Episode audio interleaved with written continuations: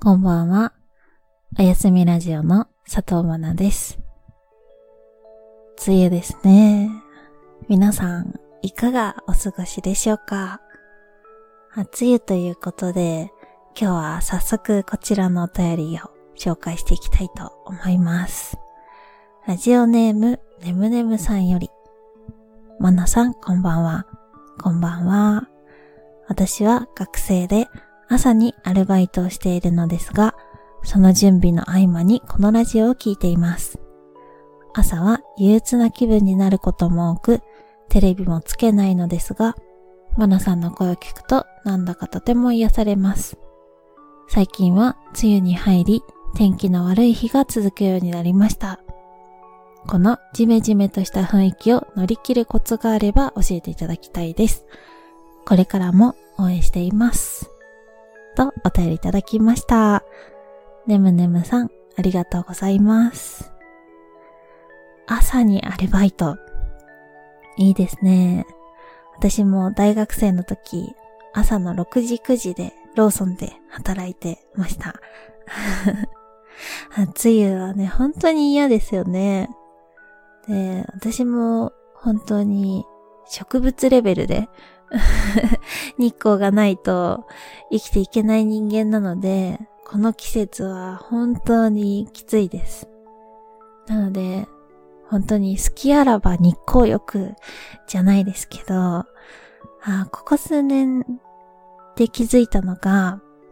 梅雨って言っても、あずーっと雨とか、ずーっと曇りっていうわけじゃないなぁと気づきまして、お天気予報で雨とか曇りのマークがずっと並ぶ一週間の中でも少し太陽が見えていたり、ちょっと晴れる日があったりする。で、その少しの太陽をありがたく摂取していくっていう あ、晴れてるってなったら、外に出るとか、窓の外よく見るようにしてます。うん、で先週は日曜日の天気がいいっていうことで、あ絶対その日、アジサイを見に行こうと思いまして、植物園に行って、アジサイを見に行って、で、あとはずっと外で本を読んで過ごしました。うん。あ、そんな感じで、梅雨の時ほど私はよく天気予報を見て、こう、晴れそうと思ったら、ね、土日に晴れそうってなったらできるだけ外で過ごすようにしたり、窓の外をね、見たりして、できるだけこう日の光を感じてます。で、ジメジメはですね、この湿気の多い感じっていうのはもうクーラーと、あとお洋服でなんとかっっていう感じですかね。こう、夏のお洋服って、なんかおしゃれなね、ものより安く買った、こう、ちょっと生地が薄くって、サランテロンみたいな生地のお洋服とかの方が活躍したりしませんか？こう楽でね。こう雨でちょっと濡れたり汚れたりしてもあんまり気分が落ちないですし、最近はマナさんは流行りのシースルートップスをシーンで安く買って、今っぽいし、涼しいし、日よけにもなるかなっていうことでね、結構気に入って着てます。はい。なんかね、そういうおしゃれすぎない服というか、楽ちんな服が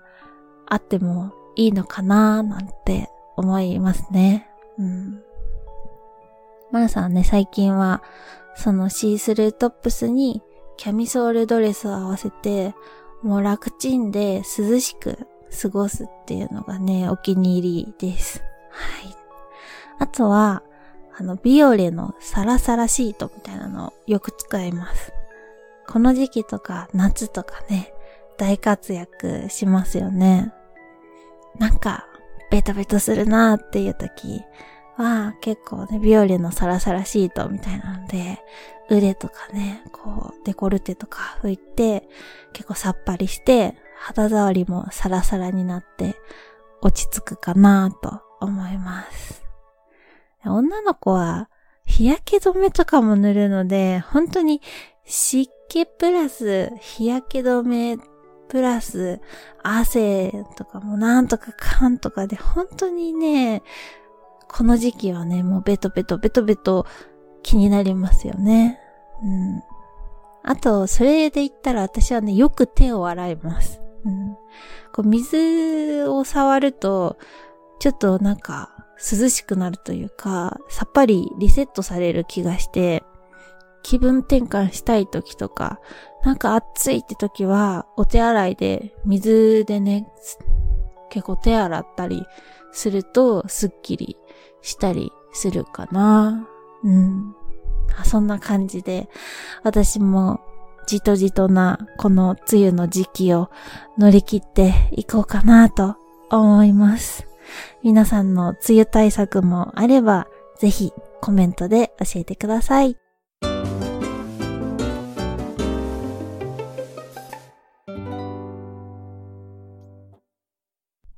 続いてのお便りです。ラジオネーム、もちさんより。こんばんは。こんばんは。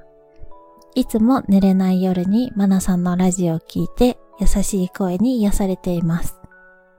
私は二つ下の旦那がおり、結婚3年目の30歳女です。悩みを聞いてほしくお便りを送らせていただきました。旦那はお酒を飲むのが好きで、よく飲み会に出かけます。メンバーはいつも職場の仲のいい若い女性二人ともう一人二人男の子がいる感じで、四五人くらいで飲んでいます。記憶をなくすくらい酔っていることもあり、普段理性的な旦那なのですが、お酒が入ると女の子と何か起きるのではないかと心配になります。しかもその女性メンバーは、スタイルも良く、可愛く、ノリが良く、魅力的な子たちです。それだけでも心配なのですが、彼女たちにはセフレがいたり、彼氏がいるのに浮気したりしているなどの話を旦那から聞いており、さらに不安です。そのことについては旦那にも伝えていますが、そんな関係じゃないから大丈夫としか言われません。お酒が唯一の楽しみなようなので我慢していますが、飲み会に行くたびに不安になりイライラします。どうすれば気持ちよく送り出してあげられるでしょうか？もしくは気にしないでいられるでしょうか？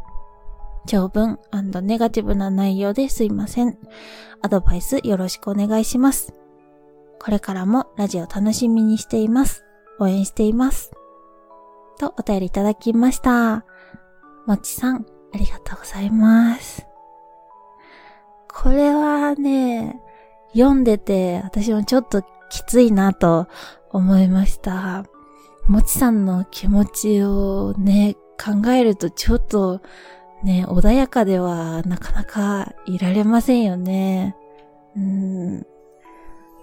旦那さんを縛り付けたくない気持ち。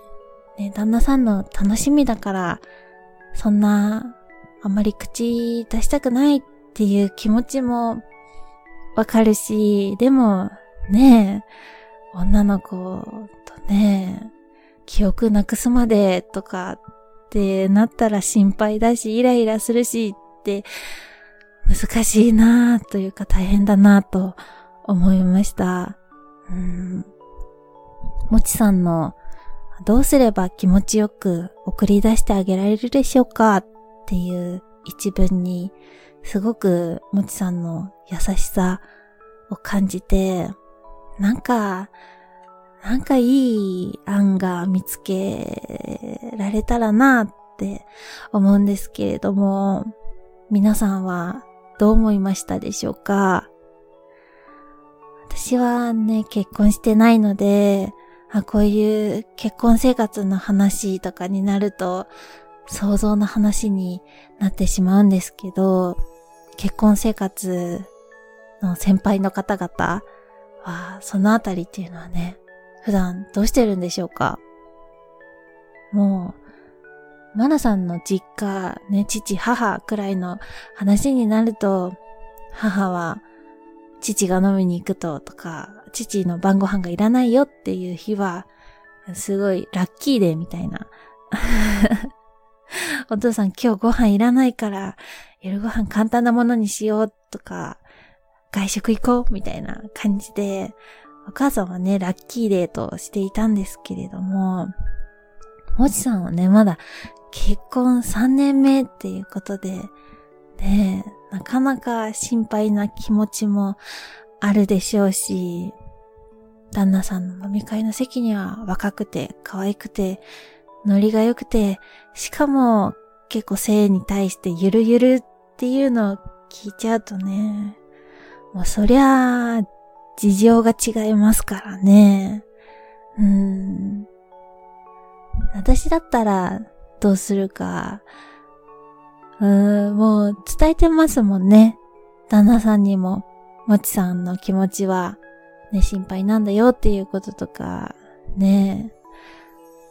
で、飲み会に行ってほしくない、それが嫌だって言うんじゃなくて、そう、心配なんですよね。うん。私だったら、私だったらなんですけど、もう、一線を越えるようなことがあったら、即別れるっていうのは、パキッとしとくんじゃないかなと思います。なんか、そういう圧みたいな。こうルール、ルール内でのことだったら、何にも干渉しないけど、そのルールを破ったら、いやもう知らない、もうないからね、みたいなくらいパキッと冷たくなるんじゃないかなって思います。私の場合。そのね、ルールは絶対だぞ、みたいなのをね、すごく出していくんじゃないかなと。この、心配なんだよとか、本当に大丈夫なのみたいなとこから、ちょっとこう、ね、踏み込んで、これだけは絶対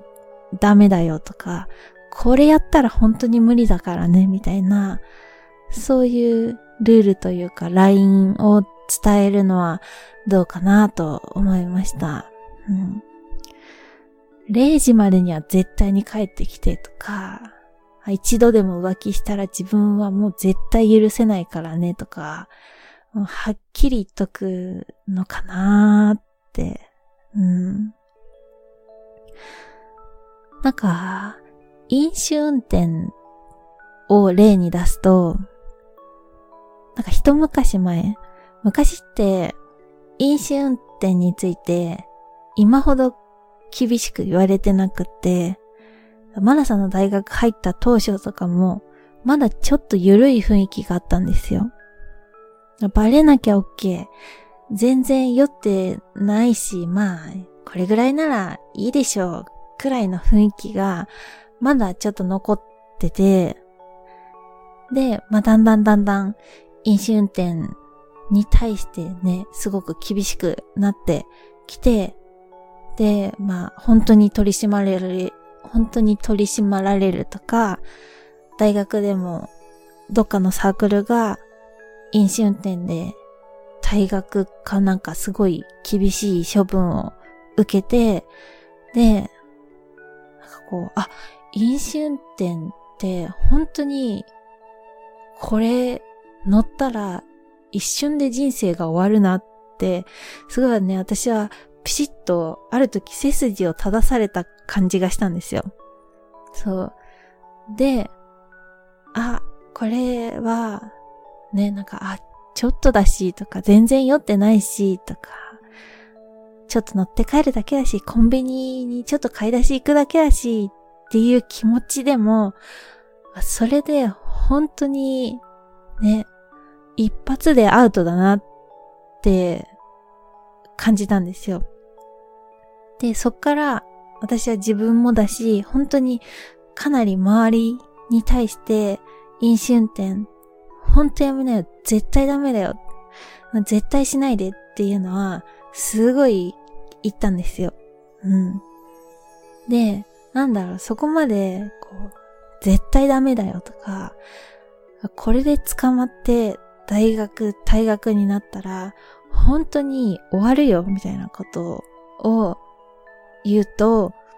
こう言われた方も、あ、これ、ね、本当にダメなやつだ、みたいな、じゃないですけど、少なくとも私の目の前でね、あ、いいいいよ、みたいな、ちょっとだけだから、みたいな、乗って帰ることはできないじゃないですか。なんかそんな感じで、なんかちょっと例えが下手ですけど、急にあの、世の中にダメって分かってるけど、まあちょっとならいいか、バレなきゃいいか、とか、自分がちょっとするくらいならっていう認識のものってあると思うんですけど、それを絶対ダメだよ。絶対しないで。マジでそれやったら人生終わるからねって、こうすごいね、パキッと言われると、あ、これ絶対ダメなんだってすり込まれることってあるじゃないですか。なんかそんな感じで、私は、この、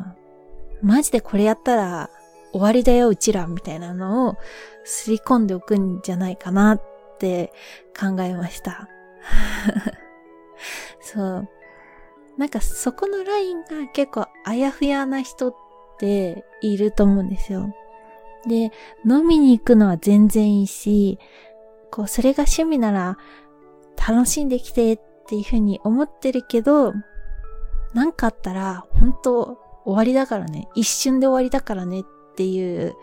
ね、そのルールというか、LINE っていうのをしっかり伝えるかなって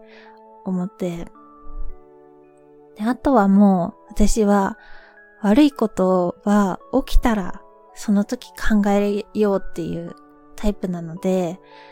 旦那さんはね、旦那さんで放っておいて、私は私で目いっぱい旦那さんのいない時間を満喫するんじゃないかなって思います。うん。こデパ地下で美味しいお惣菜買ってきたり、自分は自分でね、お酒飲んでいい気分になったりとか、映画見たりとか、なんかちょっと遅くまで、いつもだったら、あ、食事の支度しなきゃとか、お風呂の用意しなきゃとかって、時間に縛られがちで、何時にあれをするには何時までにあれしなきゃとかってね、なんかすごいいろいろね、誰かといると時間に縛られちゃうこともあると思うんですけど、そういうのをね、気にせずに過ごしてみるのもいいのかなと思うので、自分の時間を楽しむかなと思います。なんか、旦那さんを信じるって簡単に言うのって難しいかなと思うんですけど、悪いことは悪いことが起きた時に考えるっていう考え方は私は結構好きでおすすめです。うん、私たちが心配することの9割は実際起こらないっていうそんな研究があったり禅の教えがあるんですけど、そう、だからね、なんか私はあんまり、こう、ね、心配するだけもったいないなって思っちゃうタイプで、問題が起きた時に考えようっていうので、普段はできるだけハッピーにというか、ネガティブな気持ちでいると、こう負の連鎖でどんどんどんどん嫌な方に行っちゃうじゃないですか。だから、まだどうなるかわからない不安とか心配事で心を消耗してしまうより、こう、今の自分の幸せっていうのをしっかり感じたいなっていうふうに私は思ってます。うん。なので、ぜひね、贅沢しちゃってください。旦那さんがいない時に思いっきり羽を伸ばしてみるっていうのはいかがでしょうか？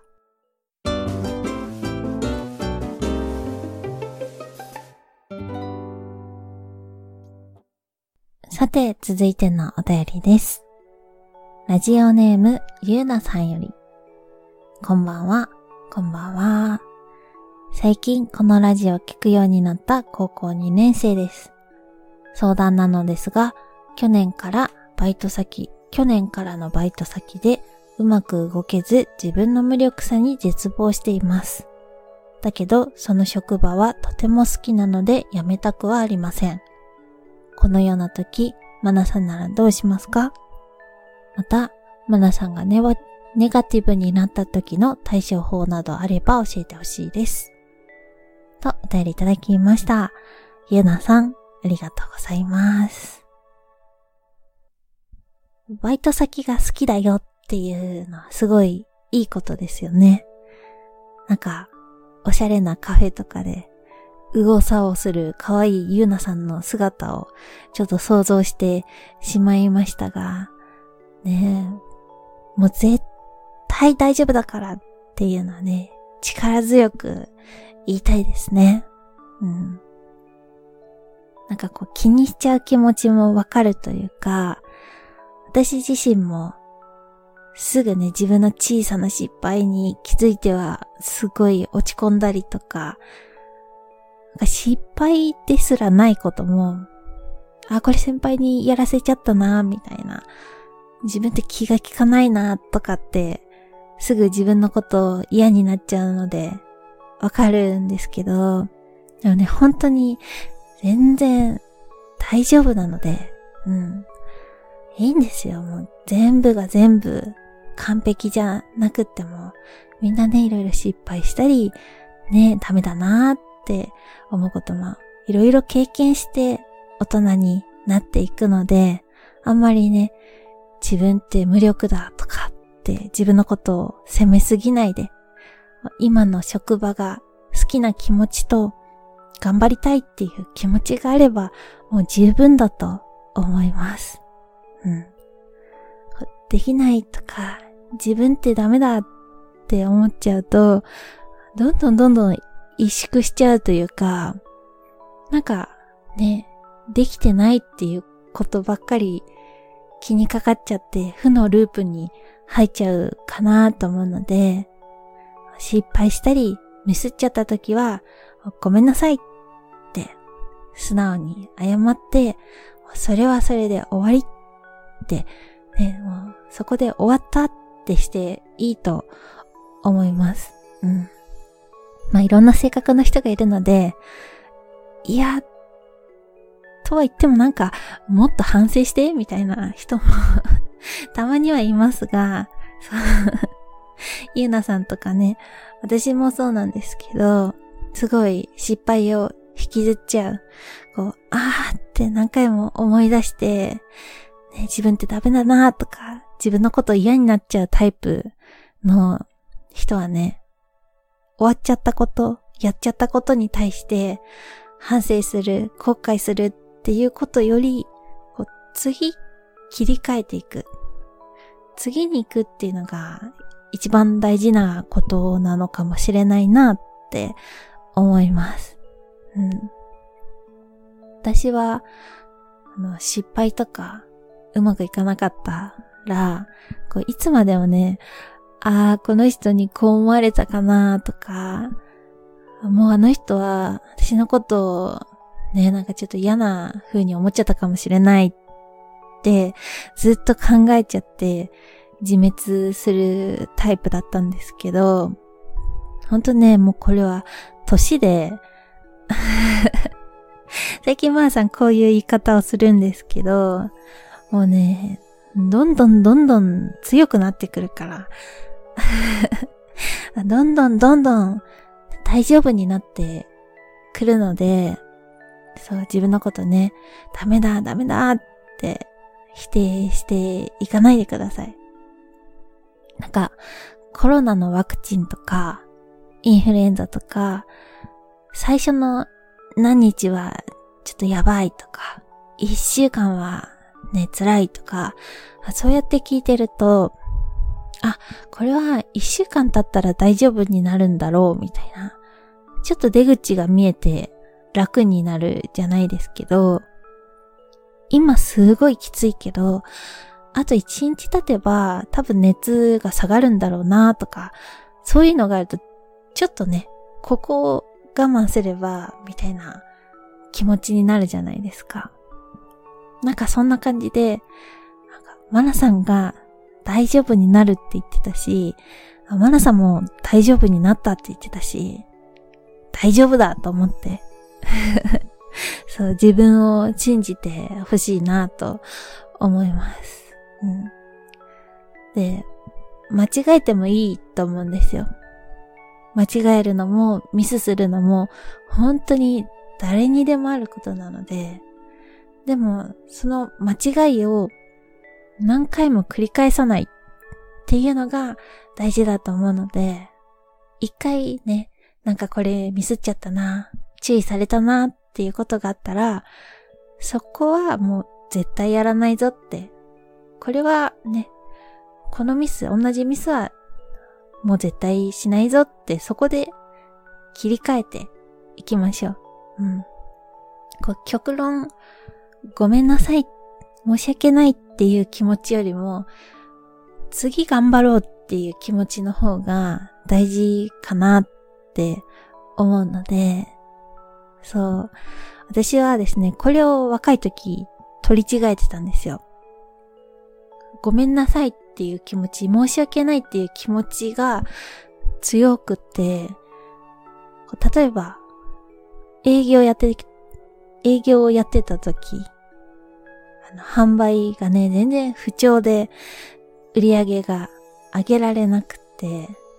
あ、チームの足引っ張ってるなっていう時、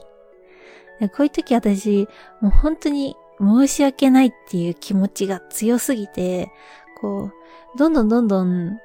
か、塩らしくなっちゃうというか、まあね、商談続き、商談がね、失敗続きで、そんなね、裏で、はははは、みたいな、笑えないし、本当にね、申し訳ない、申し訳ない、申し訳ない、みたいな感じで、どんどんどんどん縮こまっていっちゃって、でも、ね、そうなると、もっと売れなくなるわけですよ。商談するのが怖くなっちゃったりとか、こう、失敗できないっていう焦りで、変に強引になって、ね、周りが見えなかったり、お客さんのこと見えてなかったり、自分の良さも出なくなっちゃって、うん。で、チームの人は、私に反省してほしいとか、謝ってほしいっていうんじゃなくて、売り上げをね、上げてほしいわけじゃないですか。うん。だったら、こう、商談を失敗するごとに暗くなって、どんどんどんどん声小さくなっちゃうとかっていうより、まあ、失敗しても、じゃあ次って、次で取り返すぞ、次で売ってくるぞ、みたいなくらいで、まあ、元気よく一生懸命やってる方が、随分気持ちいいというか、うん。本当人ってうまくいかない時に自分の本質が出るなっって思うんですよ。だからこそ、私は自分がうまくいってないなっていう時ほど踏ん張り時だっていうのは、最近ね、一番意識するようにしていて、うん、自分が良くない状況にいる時こそ、自分が何をするか、自分が何ができるか、その自分の、あ、ダメだ、ダメだ、あ、全然できないっていう波に飲まれないようにしていきたいなっていうふうにね、思ってます。そう。なので、ゆうなさんも、こう、失敗が続いて、ああ、ダメだダメだ、自分ってダメだってなっちゃった時は、ね、切り替えて、よし、次頑張るぞ。大丈夫、大丈夫って、モナさんと一緒に唱えていきましょう。うん。で、お便りには、ネガティブになった時、モナさんどうしますか？っていうことで、最近は、ね、自分の中で、そのネガティブな気持ちを、ストップって、ストップをかけられるようになったかなと思って、うん。昔は、そのネガティブが止まらなくって、自滅してたんですけど、今は意識的に、はい、もうこれ考えるの終わり、やめって、ピッって感じでやめれるようになったかなと思います。で、これはね、本当になんか訓練だと思います。うん。人ってなかなかね、変われないので、ちょっとずつちょっとずつ意識していく感じで、もう気分が沈んじゃうとか、不安なことが頭に浮かんじゃうっっていうのは、もうどうしようもないことかなっていうの思うので、それを膨らませないように、不安な気持ちを自分でね、どんどんどんどん大きくしないように、ぶちってその不安な根っこを引き抜いて投げ飛ばす感じで そう、そんなことをね、なんかすごく意識的にするようにしてます。で、まあそういう時にいいのが筋トレですね。汗と一緒に不安、不安を流すっていうことで、大事なとこで噛んじゃった。汗と一緒に不安を流す。そう。まあさん、いつからこんなマッチョマンみたいなことを言うようになったのでしょうか。ゆうなさんのおやすみラジオ筋トレ部入部を待っております。でも本当にね、大丈夫なので、そう。マナさんが何回も力強く言いたい。ゆうなさんは本当に大丈夫だし、ダメなんかじゃないので、自信をなくさないで、可愛い笑顔でバイト頑張ってください。応援しています。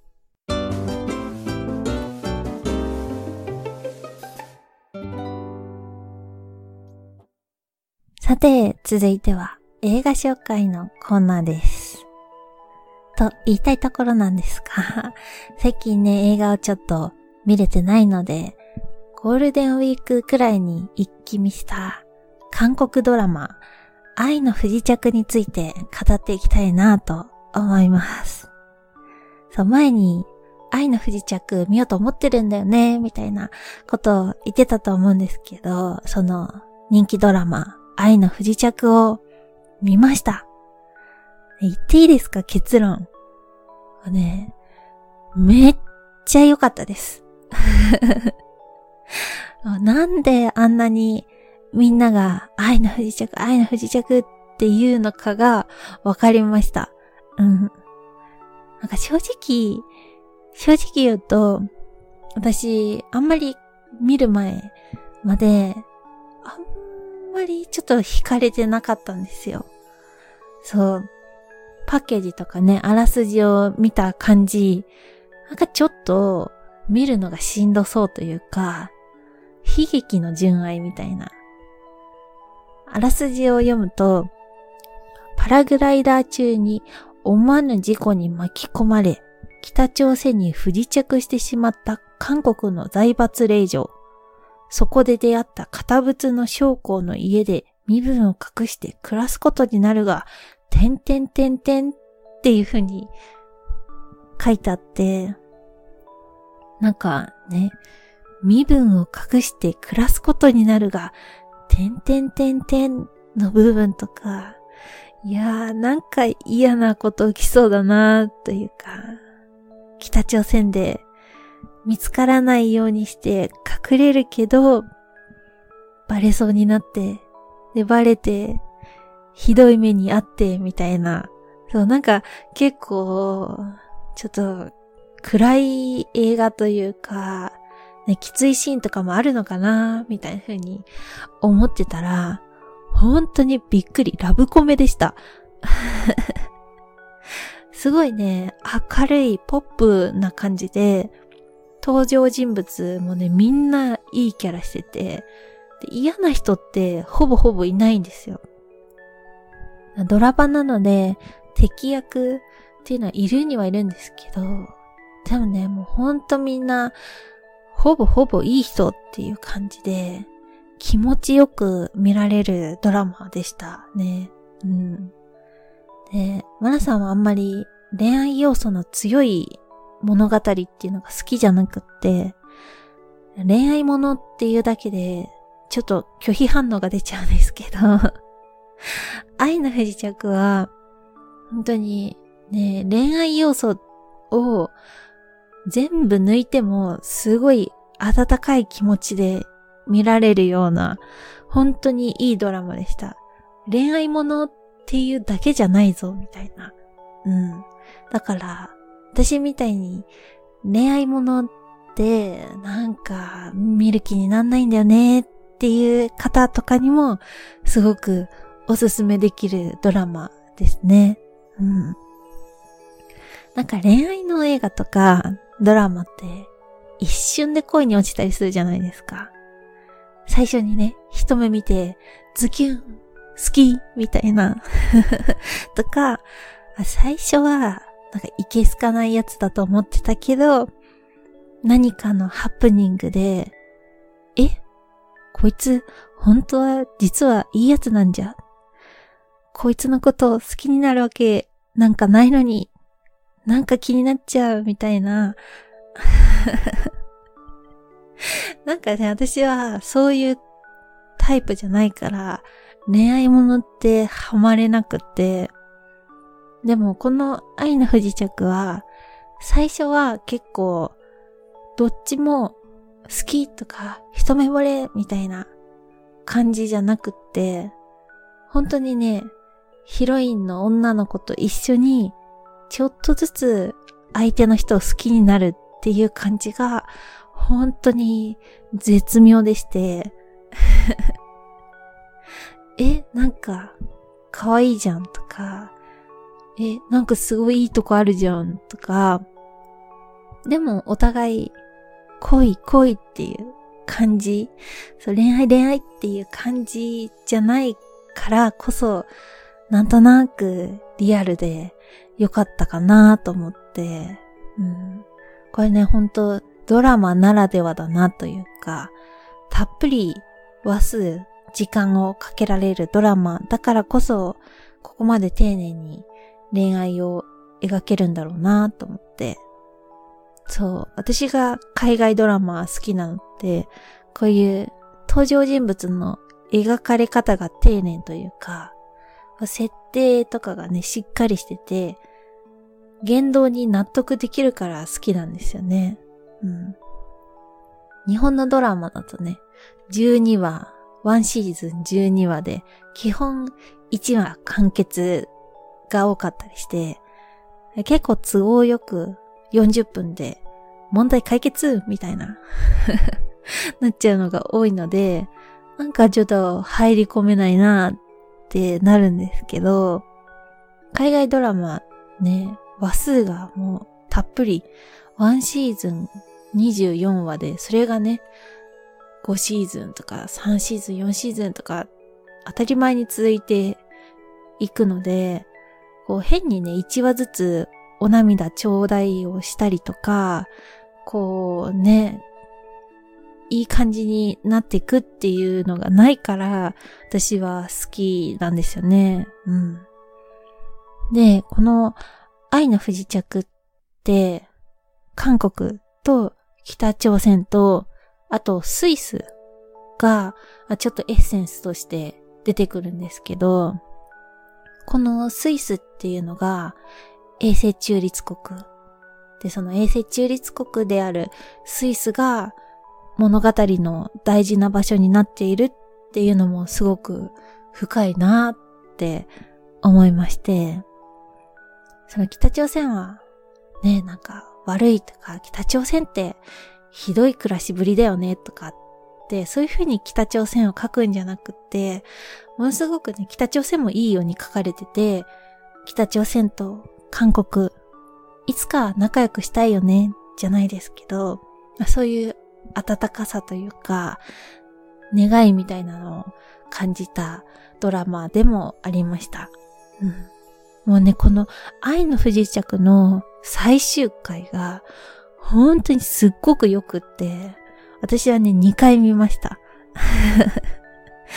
あね、笑って、泣けて、ハラハラできて、こう久しぶりにすごいいい海外ドラマ見たなっていう気分になりました。また来月くらいからね、学生さんは夏休みになるかなと思うんですけど、ぜひぜひ一気見してほしい韓国ドラマ、愛の不時着でした。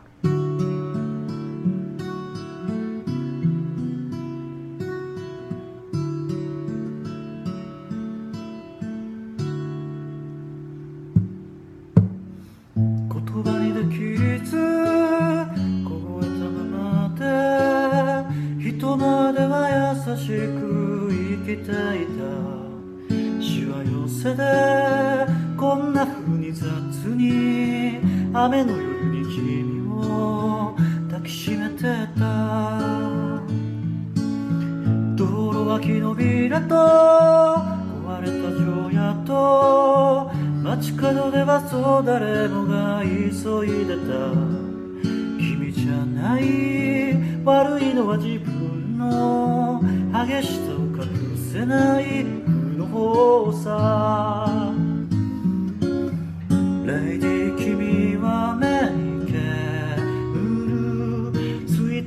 息を少し走った。土砂降りでも構わないとずぶ濡れでも構わないとしぶき上げる君が消えてく。路地裏では朝が早いから今のうちに君を捕まえ行かないで行かないでそういうよ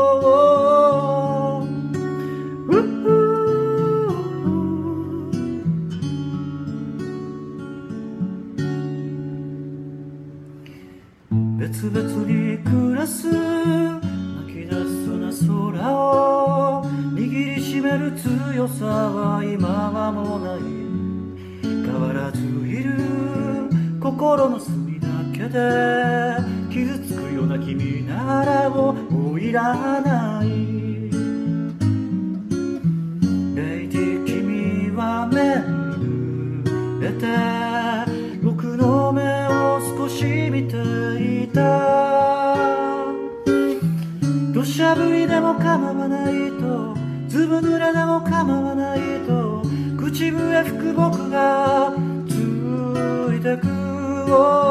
ずいぶん君を知りすぎたのに初めて争った夜のように行かないで行かないでそういうよう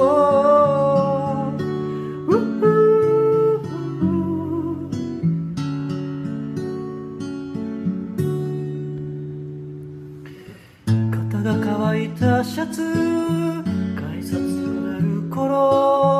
君の街じゃもう雨は小降りになる。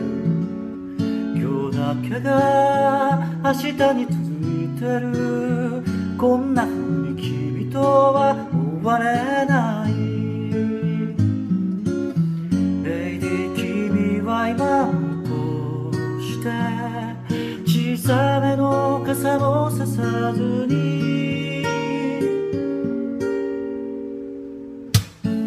しゃぶりでも構わないとずぶ濡れでも構わないとしぶき上げる君が消えてく路地裏では朝が早いから今のうちに君を捕まえ行かないで行かないでそういうよ土砂降りでも構わないとずぶ濡れでも構わないと口笛吹く僕がついてくずいぶん君を知りすぎたのに初めて争った夜のように行かないで行かないでそういうよ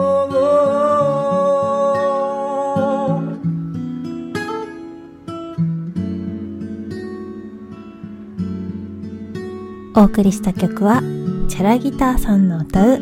畑本博でレインでした。この歌本当に好きなんですよね。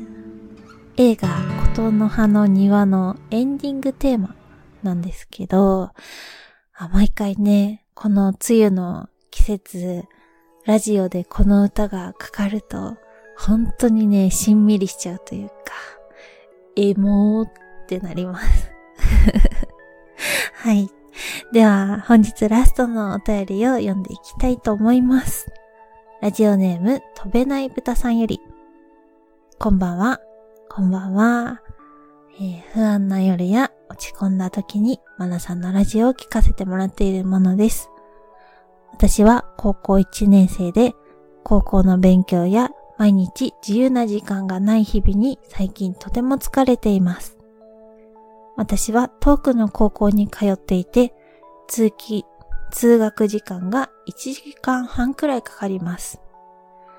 毎朝5時に起きて6時に家を出て学校から帰ってくるのは8時半頃になります。私の高校は進学校で課題が多く、授業のスピードが速いので、毎日帰ってからはご飯を食べて、お風呂に入って課題をして寝るという感じです。また、授業についていけず、このままこんな日々が続いて、授業もどんどんついていけなくなると思うととっても不安です。テストでもいい点が取れず、本当に苦しいです。今の私がどうしたらいいのか、また、マナさんが高校生活でこれをしたら毎日楽しいよというのがもしあったらアドバイスお願いします。難しい質問ですいません。これからもおやすみラジオを楽しみにしております。無理せず楽しい範囲で頑張ってください。応援しています。とお便りいただきました。食べない豚た、ごめんなさい。食べない豚さん、ありがとうございます。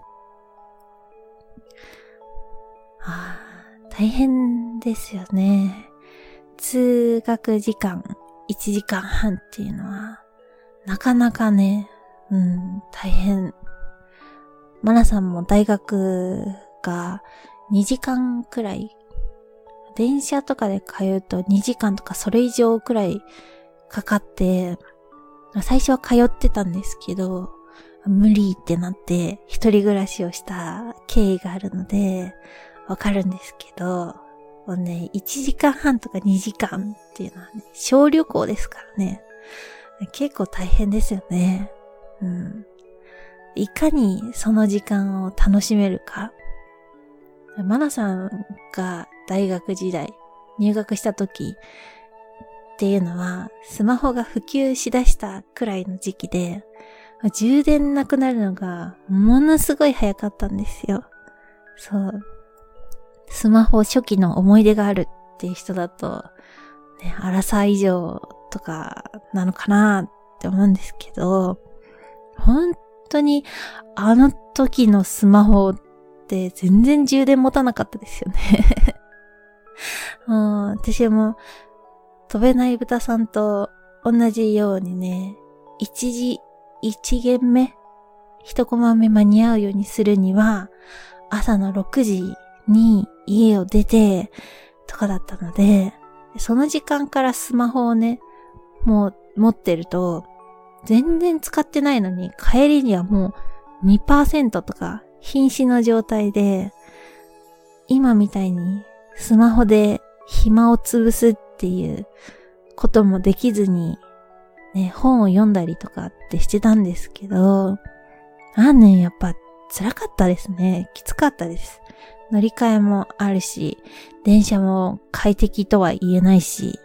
で、こういう梅雨の時期とか、ねえ、じめじめするし、電車も遅延したりで、本当にね、辛かったなっていう思い出なので、止めない豚さんのきつさでちょっとわかるかなと思うんですけど、なのでもうそこはできるだけ快適になるように、ちょっと課金していくのが私はおすすめかなと思います。荷物とかもね、カバンとか軽いのとか、できるだけ動きやすいのとか、スマホももうギガ無制限とか、サブスク楽しめるようにするとか、ほんとね、ここはちょっと、お母さんにお願いするとか、なんとかお小遣いとか、お年玉でやりくりするとかで、ちょっとね、課金して、できるだけその時間を快適に過ごせるように、私だったらそこにね、ちょっとお金をかけて、改善するんじゃないかなって思いました。うん。長いですからね。通学時間1時間半、往復3時間とかなのかな。で、この移動時間をね、自分の自由時間じゃないですけど、お楽しみの時間にして、で、家帰って、バッと勉強して、さっと寝るか、この移動時間で勉強するとか、なんかこう目的を持って過ごせるといいのかなって思いました。うん、こう絶妙にうとうとしてるだけ、なんとなく携帯触ってるだけだと、ね、疲れが取れるっていうわけでもなく、なんともね、微妙な感じになるかなって思うので、この移動時間をできるだけいい時間に変えられるといいのかなと思いました。はい。で、勉強は多分すごいレベルの高い高校なんだろうなってお便り見て思って、そう、マナさんはね、あんまり、あの、飛べない豚さんに勉強をね、こうした方がいいって語れるほど、レベルのね、高い高校大学に通ってるわけじゃないので、あんまりいいアドバイスができないかもしれないんですけど、私は、基本がしっかり分かってたら、勉強って割と大丈夫なのかなっていうふうに思ってて、こう難しい問題とか、あれもこれも解けなきゃってより、教科書がしっかり分かってたら OK っていうくらいの気持ちでもいいのかなっていうふうには思いました。うん。多分中学まで、ね、結構90点とか80点とか100点とか高得点しか取ってこなかったのに、高校入ってテストのレベルが変わって、え解けない問題、わかんない問題が増えてきて、60点とか、ね、50点とか、なっても、まあ、極論いいのかなって思ってて、あの問題の、この問題も全然わかんない、やばいってパニックになるより、あ、教科書レベルの問題だったら全然大丈夫だよっていう、それぐらいだったらね、問題はないんじゃないかなっていうふうに思ってて、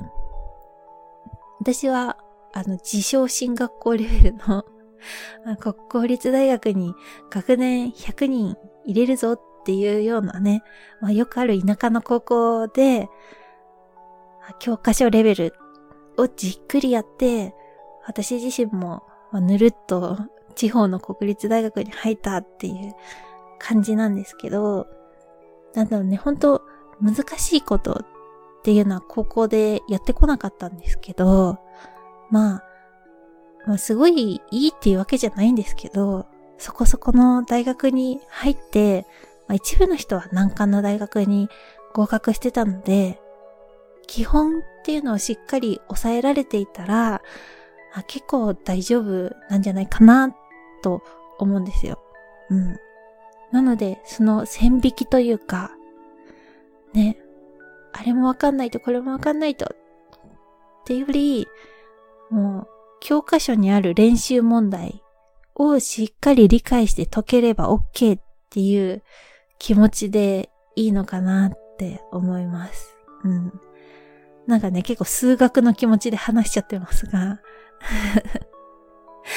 勉強はね、本当マナさんより頭のいいリスナーさんがいっぱいいるので、ぜひね、そういったリスナーさんからもいいアドバイスがいただければ、ね、ありがたいなと思うんですけど、自分も勉強についていけなくなった時、こうしたよとか、こんな風に乗り切ったよとかあれば、ぜひぜひ教えてください。はい。で、あとは、えっ、ー、と、高校生活楽しむために、マナさんが高校生活でこれをしたら毎日楽しいよというのがあったら教えてくださいとのことで、あね、マナさん実は結構高校が暗黒期だったんですよ。これ前にも言ったと思うんですけど、あの、私は高校受験を失敗していて、行きたい高校落ちて、その自分の高校行ったんですけど、だからね、なんか、最初、全然楽しいって思えなくて、ちょっと尖ってたんですよね。そう、だか最初、ね、できた友達とかも、なんかあんまり好きって思えなくって、なんか合わないじゃないですけど、中学の方が楽しかったとか、中学の友達とばっかり遊んでたりしたんですけど、そう。まあそういう反省があって、ね、モラさんの過去は過去っていう、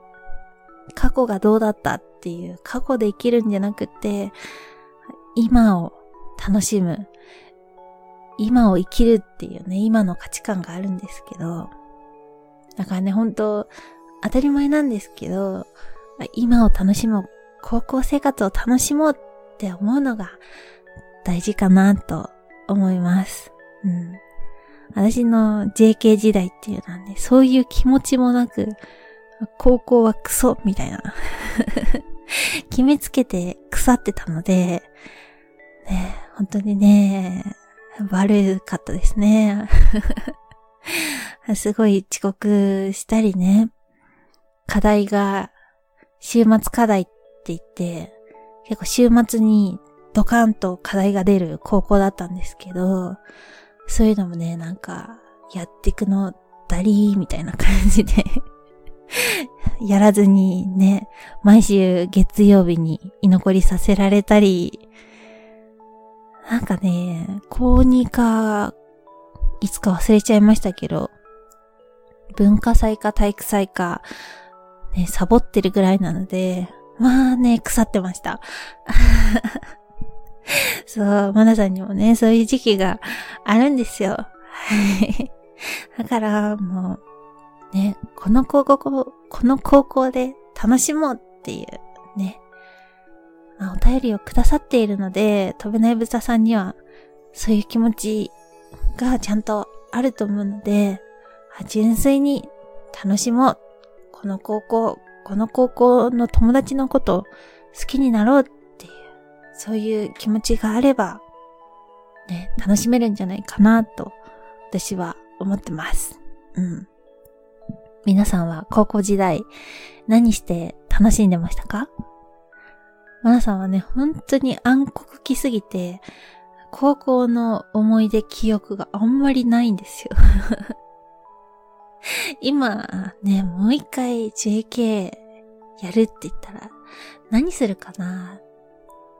部活を一生懸命やるんじゃないかなとかって思います。うん。ぜひ飛べない豚さん、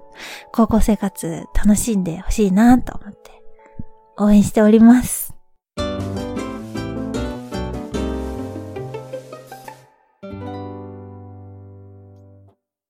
というわけで、